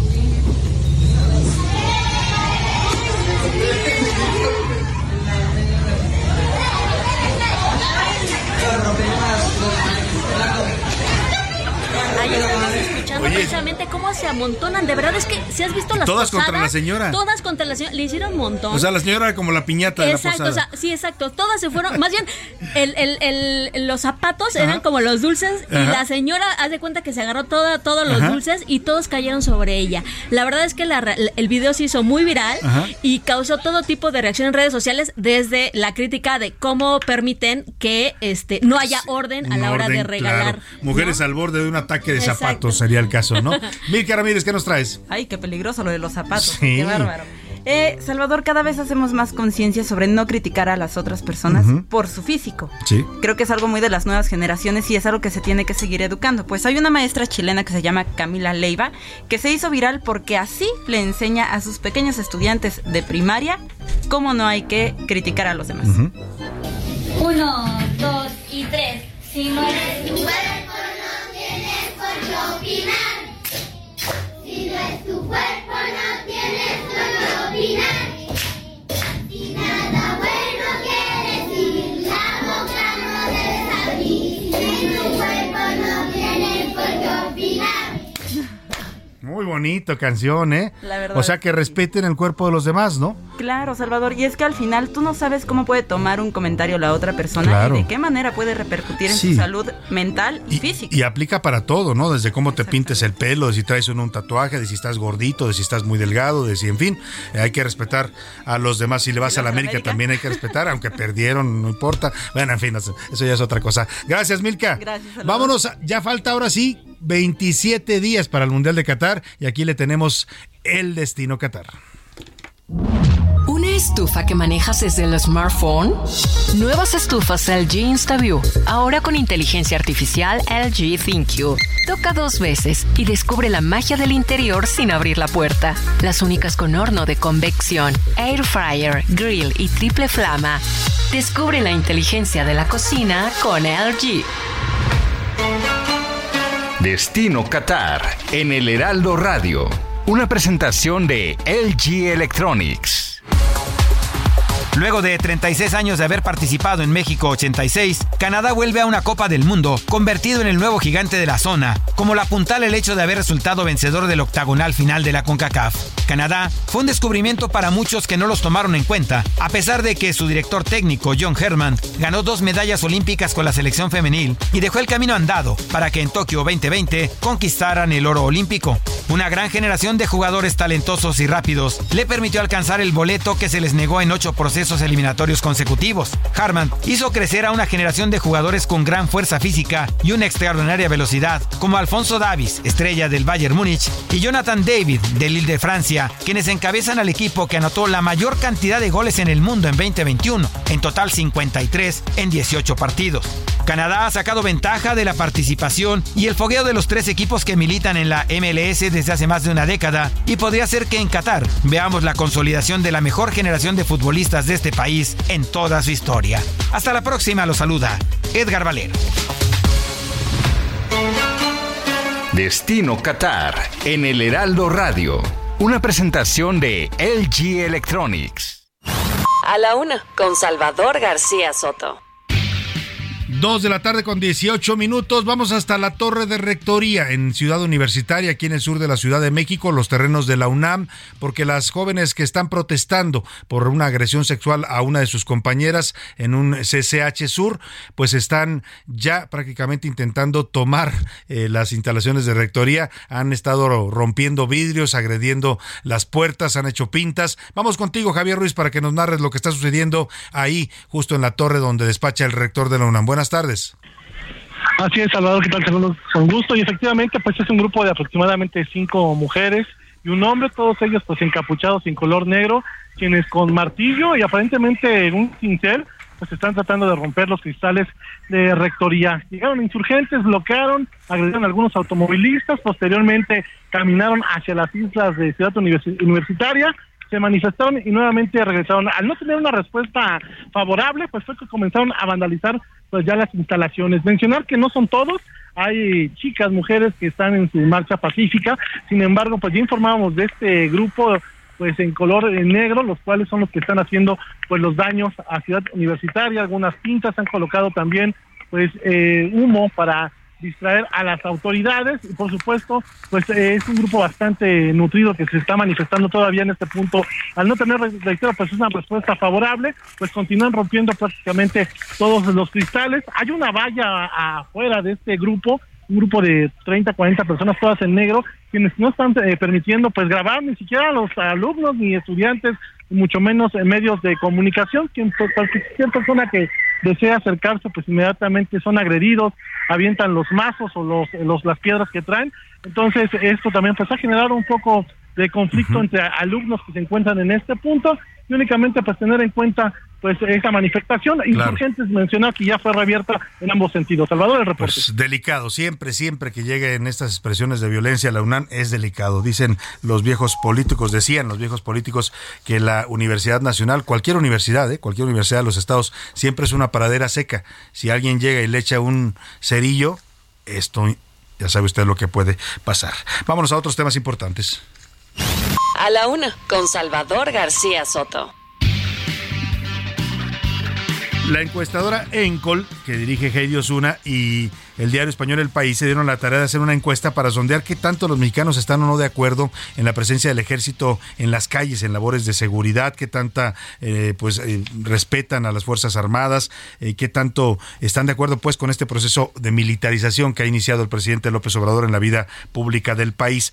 Tengo el gusto de saludar en la telefónica precisamente a Heidi Osuna, directora de Encol. Heidi, ¿cómo estás? Buenas tardes.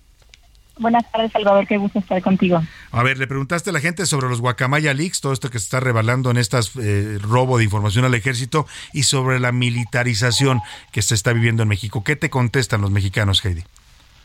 A ver, este, evaluamos distintas eh, áreas en las que está presente el ejército eh, de, de- en estos momentos, en el sexenio, y la verdad hay mucha confianza y están todavía muy de acuerdo los mexicanos en varias tareas que está des- desempeñando el ejército, sobre todo en que administren las aduanas, los aeropuertos y los cruces fronterizos, eh, y en que continúen las calles apoyando las tareas de seguridad pública.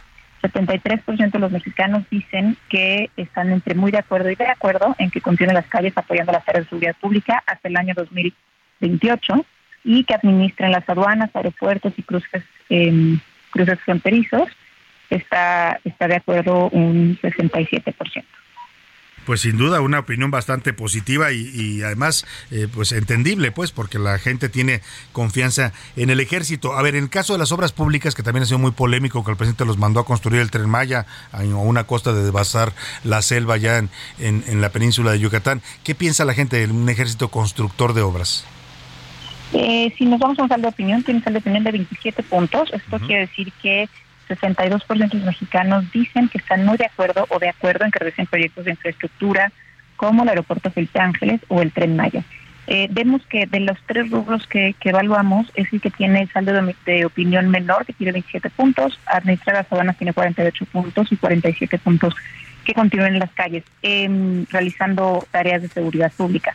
Pero de todos modos son buenos números para, para las Fuerzas Armadas que sigan eh, en las calles y que estén haciendo las labores que esta administración les, Les está pidiendo. ¿no? Tanto el ejército como la Marina. Pero mira, un dato que, que es revelador de este resultado es eh, la confianza que le tienen a las siguientes instituciones. ¿no? La, la institución que tiene más confianza entre los mexicanos es la Marina con 42 puntos de saldo de opinión. En segundo lugar está el Ejército con 35 puntos.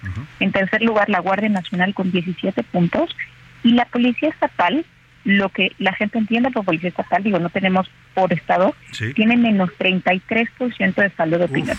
Esto es, em, digo, por eso se puede justificar el que la gente prefiera que el Ejército y la Marina continúen en las calles hasta el 2028, porque la Policía Estatal tiene muy poca confianza, prácticamente nula confianza por parte de los mexicanos. Sin duda. Ahora, fuiste a preguntar también sobre el tema de Guacamaya Leaks. ¿Qué tan enterada está la gente? ¿Cómo percibe esto? Y si cree que debe haber responsables de que algo que es un robo de información escandalosa de seguridad nacional. Solo el 29% de los mexicanos entrevistados están eh, estaban enterados de, este grupo de hackers que, que, vulneró los correos electrónicos y documentos eh, eh, militares y bueno, eh, dice el 75% de la, de la población que deben asumir su responsabilidad, el ejército debe asumir su, responsabilidad porque era el encargado de prevenir la vulneración de la seguridad digital. 19% dicen que no deben de asumir responsabilidad. También preguntamos sobre Ayotzinapa. Em, les preguntamos que, por lo que usted sabe o escuchado sobre la desaparición de los 43 estudiantes, cree que los miembros del ejército mexicano son responsables o no son responsables. 53% de los mexicanos dicen que sí son responsables y 33% dice que no son responsables. Pues interesantísimo el ejercicio que hiciste en Encol y con el diario El País sobre la percepción que tienen los mexicanos y la opinión de la labor del ejército en este gobierno que ha sido mucho más amplia de lo que dice la Constitución. Te agradezco como siempre, Heidi, que compartas estos ejercicios y estos resultados de Encol con nuestro público. Gracias a ti, Salvador. Un abrazo a Heidi Osuna. Me voy a la pausa brevemente, ya no me alcanzó para la música, pero al regreso seguimos con más en esta semana de la ópera aquí en A la Una. García Soto. Información útil y análisis puntual. En un momento regresamos. Ya estamos de vuelta en A la Una con Salvador García Soto. Tu compañía diaria al mediodía notti, giorni, notti, giorni, girando, delle belle pronto il riposo, narcisetto arocino d'amor. Delle belle pronto il riposo, narcisetto arocino d'amor. Non più avrai questi bei pennacchini quel cappello leggero galante, quella chioma, quell'aria brillante, di quel vermio d'onesto color, di quel vermio d'onesto color. E non più avrai quei pennacchini, quel cappello, e quella chioma, quell'aria brillante.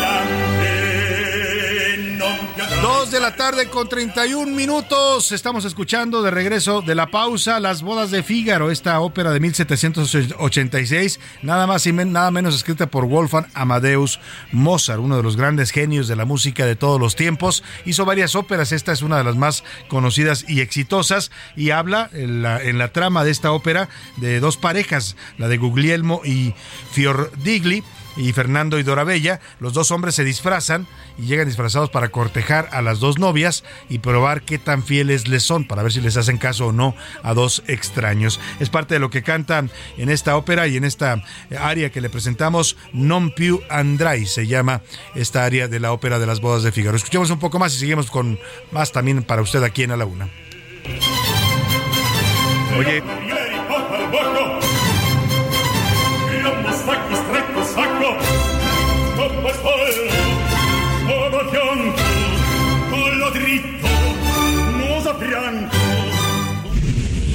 A la una. Con Salvador García Soto. El ojo público. En A la Una tenemos la visión de los temas que te interesan en voz de personajes de la academia, la política y la sociedad. Hoy escuchamos a Javier Oliva Posada en Poder Nacional.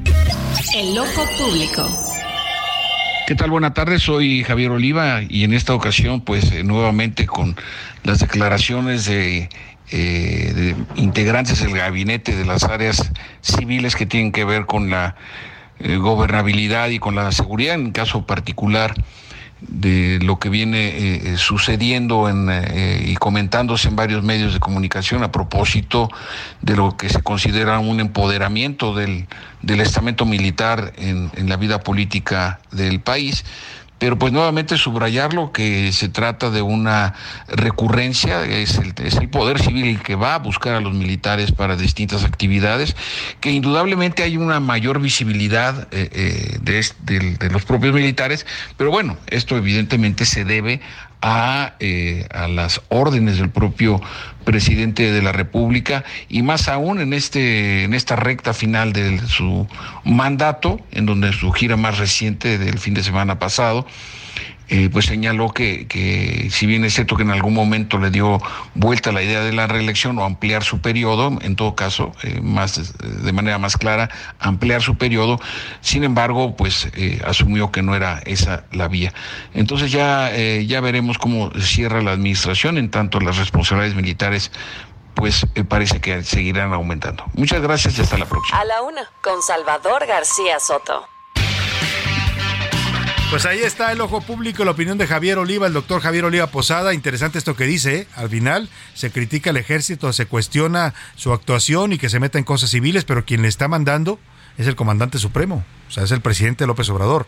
Él es el que utiliza al ejército y el que decide que el ejército haga cosas para las que no siempre está eh, capacitado o que incluso la ley dice que no son sus labores y la constitución dice que no son sus labores esenciales. Más adelante vamos a platicar, por cierto, todavía un poco más con Javier Oliva, porque él es experto, el doctor Oliva, eh, en temas de seguridad nacional y Fuerzas Armadas, uno de los mejores expertos que hay en México, y le vamos a preguntar de esto que dice Dan Augusto, qué tanto eh, es viable que un general, un militar de alto rango se lance como candidato a la presidencia. Dice Dan Augusto que se puede, que no tiene ningún impedimento y que, ¿por qué no? Si compite en las urnas, pudiera ser candidato. Vamos a hablar con el doctor Oliva más adelantito de eso. Por lo pronto, vamos a esta historia que ya le adelantaba. Es una historia de verdad dramática, porque además de todo lo que ya le conté, de estos novios recién casados que hacen su fiesta con aquella ilusión, si usted alguna vez se casó, sabe de lo que le hablo, aunque ya las nuevas generaciones casi nunca, ya casi no se casan, ¿eh? pero los que todavía contrajimos, contrajimos matrimonios en otras generaciones, pues nos sabemos lo que es organizar una boda y todo lo que significa, con qué ilusión, con qué esfuerzo uno hace todo para llegar a ese momento. Bueno, pues esta pareja lo hizo en Caborca, Sonora, y al salir de la iglesia, justo después de que se habían dado el sí, asesinaron a balazos al novio. Y lo más grave es que parece, dicen las autoridades, que pudo haberse tratado de una confusión. Ya sabe, las confusiones en este país que cuestan vidas humanas. Al parecer él no era el objetivo del ataque, pero terminó muerto justo después de casarse. Vamos contigo, Gerardo Moreno, allá en Sonora. Cuéntanos esta triste y dura historia de violencia en el país. Buenas tardes. Hola, ¿qué tal Salvador? Qué gusto saludarte desde Sonora, donde lamentablemente tengo que platicarte que un hombre fue asesinado a balazos afuera de la iglesia, esto al salir de su propia boda en el municipio de Caborca, mientras que una hermana de él también resultó herida de una bala en la espalda. Los hechos ocurrieron este sábado afuera de la iglesia de la Candelaria, ubicada sobre la calzada 6 de abril, entre avenida 6 y 7, en el mero centro de la ciudad. El hombre fue identificado como Marco Antonio, de 32 años, era originario del estado de Durango, pero vivía en Jalisco, donde trabajaba como ingeniero. Fue atacado a balazos de manera directa por una persona que le dio cuatro impactos de bala y al lugar llegaron paramédicos de Cruz Roja y aunque le dieron los primeros auxilios, el hombre falleció camino al hospital. En el ataque también resultó herida la hermana del novio que fue identificada como Michelle de 23 años, quien hasta ahora se reporta fuera de peligro. La Secretaría de Seguridad Pública de Sonora informó que se atendió este reporte y se activó un código rojo en todo el municipio, una de las líneas de investigación que más fuerza está tomando es que el ataque no era dirigido a esta persona, sino a otro presunto líder criminal que también se casó durante este fin de semana. Así la situación en Sonora, Salvador. Qué lamentable, Gerardo, qué lamentable lo que está pasando allá en Sonora y el gobernador Alfonso Durazo, bien, gracias, ¿eh? era el secretario de Seguridad Federal y no ha podido hacer nada, nada se lo digo para acabar con la violencia en Sonora. Vimos el otro día el tiroteo afuera de una escuela en Empalme, vemos violencia todos los días en Ciudad Obregón y esto en Caborca, que es el norte allá para la frontera. O sea, el estado de Sonora está a la buena de Dios. Y el gobernador, pues anda ocupado en otras cosas, ¿no? Haciendo la empresa de Litiomex y ahora también va a ser presidente nacional del Consejo de Morena. Hágame usted el favor, como si no tuviera una responsabilidad pública que cumplir, anda aceptando labores partidistas. Y mire, la violencia es transversal y atraviesa a toda la geografía de este país. En Jalisco, le reportamos el pasado eh, eh, viernes, perdón, fue el viernes, sí, eh, cuando asesinaron a este funcionario de Puerto Vallarta, Salvador Llamas Urbina. Resulta que era un líder importante ahí en Morena, de los más importantes y pues parece que lo mató el crimen organizado, según dice el fiscal del estado. Esto habla pues qué vínculos tiene. Estaba comiendo con gente del crimen organizado y en plena comida se levantó uno de los que estaban con él en la mesa y lo asesinó. Cuéntanos, Mayeli Mariscal, lo que dicen las investigaciones de este asesinato que ha conmocionado a la política jalisciense. Buenas tardes. Hola, ¿qué tal Salvador? Entre siete y ocho personas que se encontraban al interior del restaurante en donde asesinaron a Salvador Llamas, funcionario de Puerto Vallarta y consejero nacional de Morena, sí contó con una planeación previa y participación presuntamente del crimen organizado. Así lo confirmó el fiscal de Jalisco, Luis Joaquín Méndez Ruiz. Y es que hay que recordar que estos hechos ocurren el pasado viernes en esta zona eh, gastronómica de Providencia, en el municipio de Guadalajara. Y bueno, el fiscal expuso en rueda de prensa los tiempos en los que se registró el ingreso de quienes participaron en este ataque directo al funcionario y aunque se presentaron las imágenes de al menos cuatro personas, entre ellas una mujer, se presume que al interior existían otras personas que pudieron haber interactuado o que tienen algún grado de participación en los hechos. Además, dijo el fiscal que todavía no se tienen las identidades eh, confirmadas, están todavía revisando estos videos y analizando los rostros de las tres personas muertas se confirmó que dos son escoltas de llamas, uno de ellos, su jefe de escoltas, excomisario también del municipio de Puerto Vallarta de, apellidos Muñoz Ortega. Se detalló que Salvador Llamas ingresó solo al restaurante Sonora Grill que se ubica en esta zona, como mencionaba, de Providencia, alrededor de las 17.32 horas. Esa es la información, Salvador. Muchas gracias, Mayeli Mariscal. Estaremos atentos a lo que arrojen las investigaciones. Por lo pronto, el tema está dando mucho de qué hablar, porque le decía, este era un hombre de alto perfil en Morena, allá en Jalisco no era originario de Jalisco, creo que venía del norte, pero se había vecindado, era originario de Zacatecas, se había vecindado ahí y tenía un papel importante en el, fortalecimiento de Morena en Jalisco. Era además el director de agua potable de Puerto Vallarta y era el coordinador del gabinete del profesor Luis Michel, que es el alcalde de Puerto Vallarta. Tan importante era que hasta el presidente López Obrador habló hoy del tema en su mañanera. Dijo el presidente yo no sé si, el presidente tuvo un momento de iluminación, pero dijo que al parecer, al parecer, todavía no hay que, nada confirmado, hay que esperar las investigaciones, se trata de un ajusticiamiento. No me diga. Se están llevando a cabo las investigaciones. Hoy se trató este tema en el gabinete de seguridad. Sí, este, al parecer fue un ajusticiamiento, un asesinato. Este, fueron sobre él. John Hackerman etiquetó al funcionario como parte de un grupo criminal en un tuit que puso. Eso no nos consta, no tenemos pruebas. Eso es mejor esperar eso no nos consta, no tenemos pruebas. Le dicen cuando le, pregunta al presidente si estaban vinculados este funcionario de Morena y del el gobierno de Puerto Vallarta con el crimen organizado. Pero lo que dice el presidente le debe haber llevado mucho tiempo, un proceso mental muy complicado para decir, al parecer fue un asesinato. Pues, presidente, pues sí, lo mataron en su mesa con los que estaba comiendo, pues sí, se trató de un asesinato y un asesinato y un ajusticiamiento. Lo que queremos es que nos diga por qué lo mataron y si estaba o no vinculado al crimen organizado un dirigente de su partido, el partido que usted creó y el que con el que gobierna este país. Ahí dejamos el tema y vámonos al tema, bueno, no, no, dejamos el tema porque lamentablemente la delincuencia pues está desbordada en este país. Mire, se ofendieron mucho en el gobierno de México cuando eh, el Comando del Norte en los Estados Unidos, este eh, comando que dirige la seguridad en no solo en Estados Unidos, sino ve, por toda la seguridad del continente, eh, dijo que el territorio de México estaba dominado por lo menos el 30%, una tercera parte, por los cárteles del narcotráfico. Hicieron un escándalo en el gobierno de López Obrador, dijeron, no, eso no es cierto, no es tanto, no, no, no se puede afirmar así. Bueno, pues hoy información que se publicó este fin de semana, el diario Universal publica ayer un reporte de cables militares, cables de seguridad de la Defensa Nacional, que documentan que hasta el 70% del territorio mexicano tiene presencia de cárteles de narcotráfico o de al menos alguna célula criminal. 70%, ¿eh? O sea, se quedaron cortos los gringos, pues para que me entienda, la Sedena lo sabe, López Obrador lo sabe, pero no lo aceptan ni lo reconocen y menos hacen nada para resolverlo. Esto es lo que nos preparó Milka Ramírez. Hackeo a la Sedena. Que vamos a estarnos preocupando por eso. El caso Guacamaya en A la Una. ¿Qué? En el 72% del territorio mexicano hay presencia de algún cártel, banda o célula criminal. Es decir, en 1058 de los 2.446 municipios del país. Son más de 80 organizaciones y 16 bandas delictivas, además de 419 nombres asociados al crimen organizado entre 2017 y 2022, detectados por la Secretaría de la Defensa Nacional.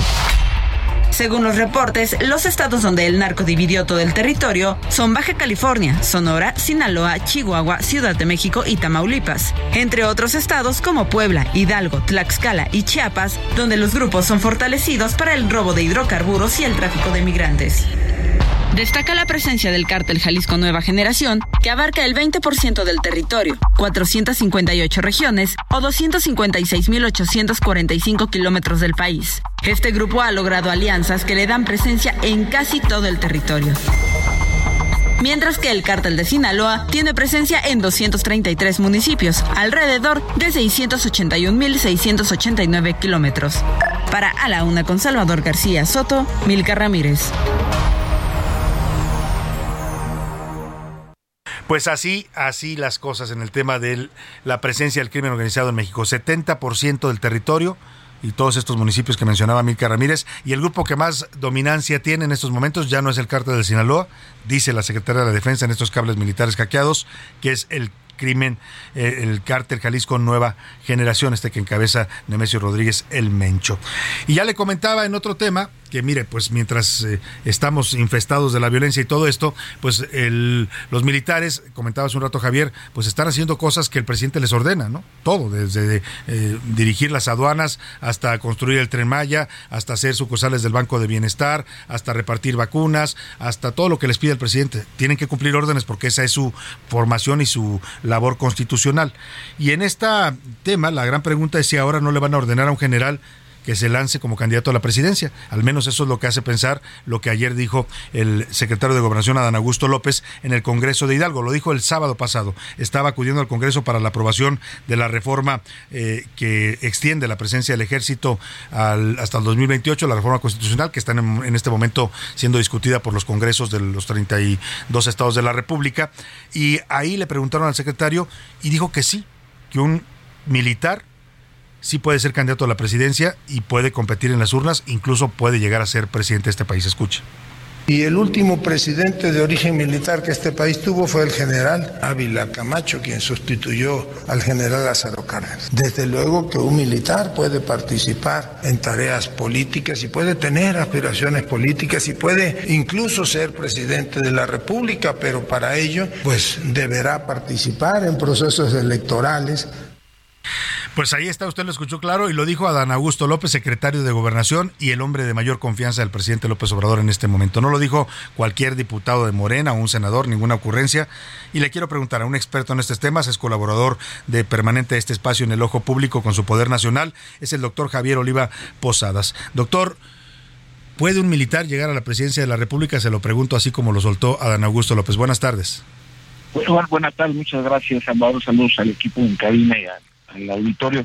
Bueno, en sentido estricto, bueno, pues eh, la ley estipula en la propia Constitución que si un ministro de la Suprema Corte de Justicia, un funcionario, un gobernador eh, y desde luego un militar, eh, si quieren tener aspiraciones, en este caso para la presidencia de la República, necesitan solicitar licencia para poder estar en condiciones de competir. Es decir, en sentido estricto y de acuerdo al apego de la letra de la Constitución, es así. Lo que ocurre es que decirlo en este momento me parece pues una imprudencia del secretario de Gobernación, porque pues en el ambiente del debate de si hay militarización o no hay mi- militarización, si han logrado o no eh, los, las Fuerzas Armadas un mayor poder eh, político a través de la asignación de los roles que, como apuntaba a la entrada de esta entrevista, eh, les, da él en su calidad de comandante supremo. Entonces, en, en, sentido estricto es, es, es posible, como señaló él, de ahí estoy de acuerdo a través de las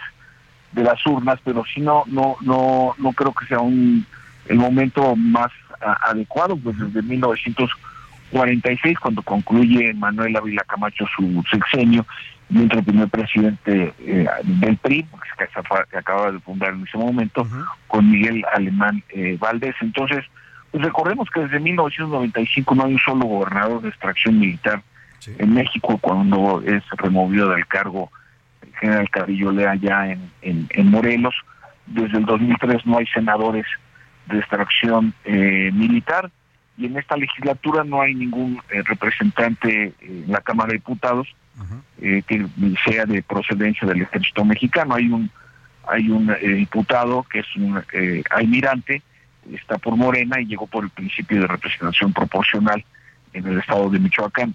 Pero en ese en ese sentido, o la designación de funcionarios en ciertas áreas como las que tienen que ver con eh, digamos, el espacio aéreo, desde luego la administración del aeropuerto eh, Benito Juárez de la Ciudad de México, pues eh, hablan, insisto, pero que son designados por, por el presidente, pero insisto, a mí me parece que es abrir un, un debate que desde mi punto de vista en ese momento pues no era no era necesario, Salvador. Claro, no es el momento más oportuno, pero lo dice con todas sus letras el secretario y uno pensaría que si lo dice el secretario, pues viene directo del presidente López Obrador, porque estamos hablando de su principal operador eh, político y de gobierno. Pero, ¿qué sentido tendría? Es decir, en el panorama hoy, ¿se vería un general del ejército mexicano que pudiera tener aspiraciones políticas, doctor Oliva?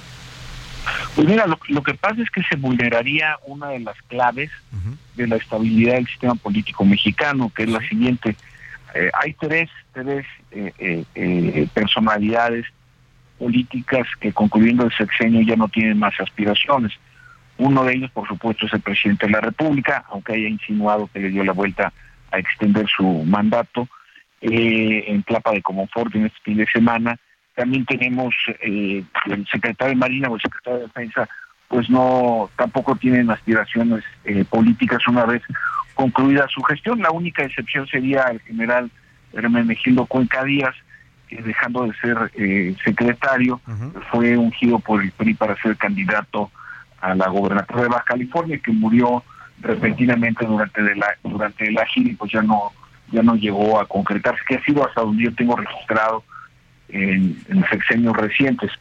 Entonces, eh, me parece que eh, liquidar o insinuar la, la, supresión de esta regla no escrita del sistema político mexicano podría, en efecto, eh, traer consecuencias, si bien no, no estoy hablando de hipótesis de conspiracionistas, ni mucho menos, pero sí me parece que podría entrar en un desgaste muy serio la forma en la que se transita de un sexenio a otro en, nuestro país. Entonces, por eso me parece que, digo, como ciudadanos, que desde luego que tienen todo el derecho, como eh, sabemos en los discursos se dirigen al ciudadano secretario de la Defensa Nacional, general Luis Crescencio Sandoval González, o ciudadano almirante secretario de Marina Armada de México, Rafael Ojeda Durano, pero siempre van antecedidos por esa sede de ciudadanos, igual que al presidente, todos los discursos, ¿no? Claro. Entonces, en, en ese sentido, sí, digamos que, que eh, esta, esta regla no escrita del sistema político mexicano, que desde mi punto de vista se ha escrito muy poco y analizado sobre esta regla, pero me parece que es una, es una de las claves de la, de la continuidad y estabilidad de nuestra democracia.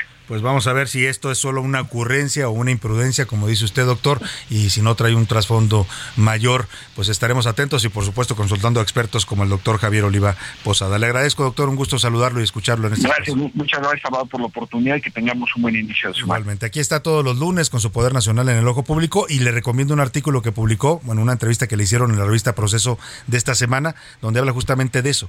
Dice, los militares son están siendo utilizados como moneda de cambio por el poder político. Hace una crítica pues al uso político que le está dando el presidente al ejército y a las Fuerzas Armadas. Vámonos rápidamente a la rola de los curuleros. Nos cantan sobre Laida Sansores. Eso no es abusadora, dicen Pepe Navarro y el maestro Enrique Canales. Vamos a ver quién tiene la razón. Si sigo de golpeadora lo que mande mi patrón. Hoy me conocen por ser muy buen espía.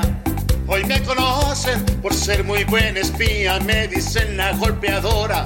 Por las cuatro esquinas me dicen la golpeadora. Por las cuatro esquinas. Miedo me tienen amigos y enemigos. Miedo me tienen amigos y enemigos. El martes del jaguar les da mucho miedito. El martes del jaguar les da mucho miedito. Si yo soy la golpeadora, si yo soy la golpeadora, si yo soy la golpeadora, si yo soy. Ahora dicen que cumpla lo prometido. Ahora dicen que cumpla lo prometido. Lo que dije en campaña no me acuerdo, mis amigos. Dije en campaña no me acuerdo, mis Los deportes en A la Una con Oscar Mota.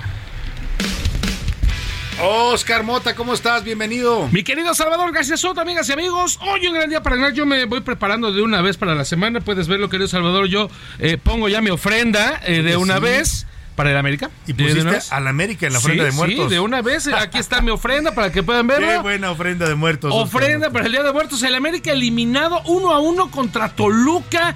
Hay varias cosas que destacar. Voy a ser muy breve, querido Salvador. América nunca pudo estar arriba del Toluca en esta eliminatoria. Perdió el, eh, el primer partido, lo analizamos aquí, este 2 a 1. Y este 1 a 1 primero se fue abajo 1-0 contra Toluca. Y fue ya en tiempo de compensación cuando, eh, bueno, ya se anota el gol. Viene una, le quitan un gol al América. Algunos americanistas dirán, pues es que me lo quitaron. Sí, fuera de lugar, pero me parece que no es claro. Ok, podríamos ahí pasar un buen rato debatiendo y demás, pero la realidad es esa, que el América no va a ir por esta famosa 14. Viene una final contra Tuzos del Pachuca que terminan de eh, cepillando al equipo de Monterrey. Y bueno, Toluca podría llegar a su título número 11. Está abajo de Chivas que tiene 12, América que tiene 13. Y en el caso de Tuzos del Pachuca aspira a su título número 7 para alcanzar a los Pumas y a los Tigres. Entonces, pues bueno, me parece que en temas de justicia deportiva están dos de los tres equipos que mejor jugaron en el Y por lo menos los que no se enso- ensoberbecieron tanto. ¡Hijos de Dicen Dios! que la soberbia mata, ¿no? Yo creo que los americanistas los mató la soberbia. Mi querido José Luis Sánchez, te marqué ese día. Te mando un gran Anda, abrazo oye, nuevamente. Qué a Rubén que no está aquí para burlarnos, no, Rubén es chiva, no, espérame. No, no, a, a- Ah, a- sí. a Rubén Cruz también le va. él es O sea, americanista. le hablaron a Pepe hasta Perú, que anda por allá Pepe, para burlarse de él Sí, nada más. Qué justamente hicimos ahí el enlace de todos los americanistas. Checo Pérez, cuarto lugar, e inicia la semana, por Y supuesto. una del Gran buena de noticia, es muy posible que Oscar Mota esté este fin de semana cubriendo la Fórmula 1 para darnos muy buenos reportes. Muchas gracias, Oscar. día. Vámonos a despedir usted, que pase una excelente tarde. Provecho, aquí lo esperamos mañana a la una. Con Salvador García Soto.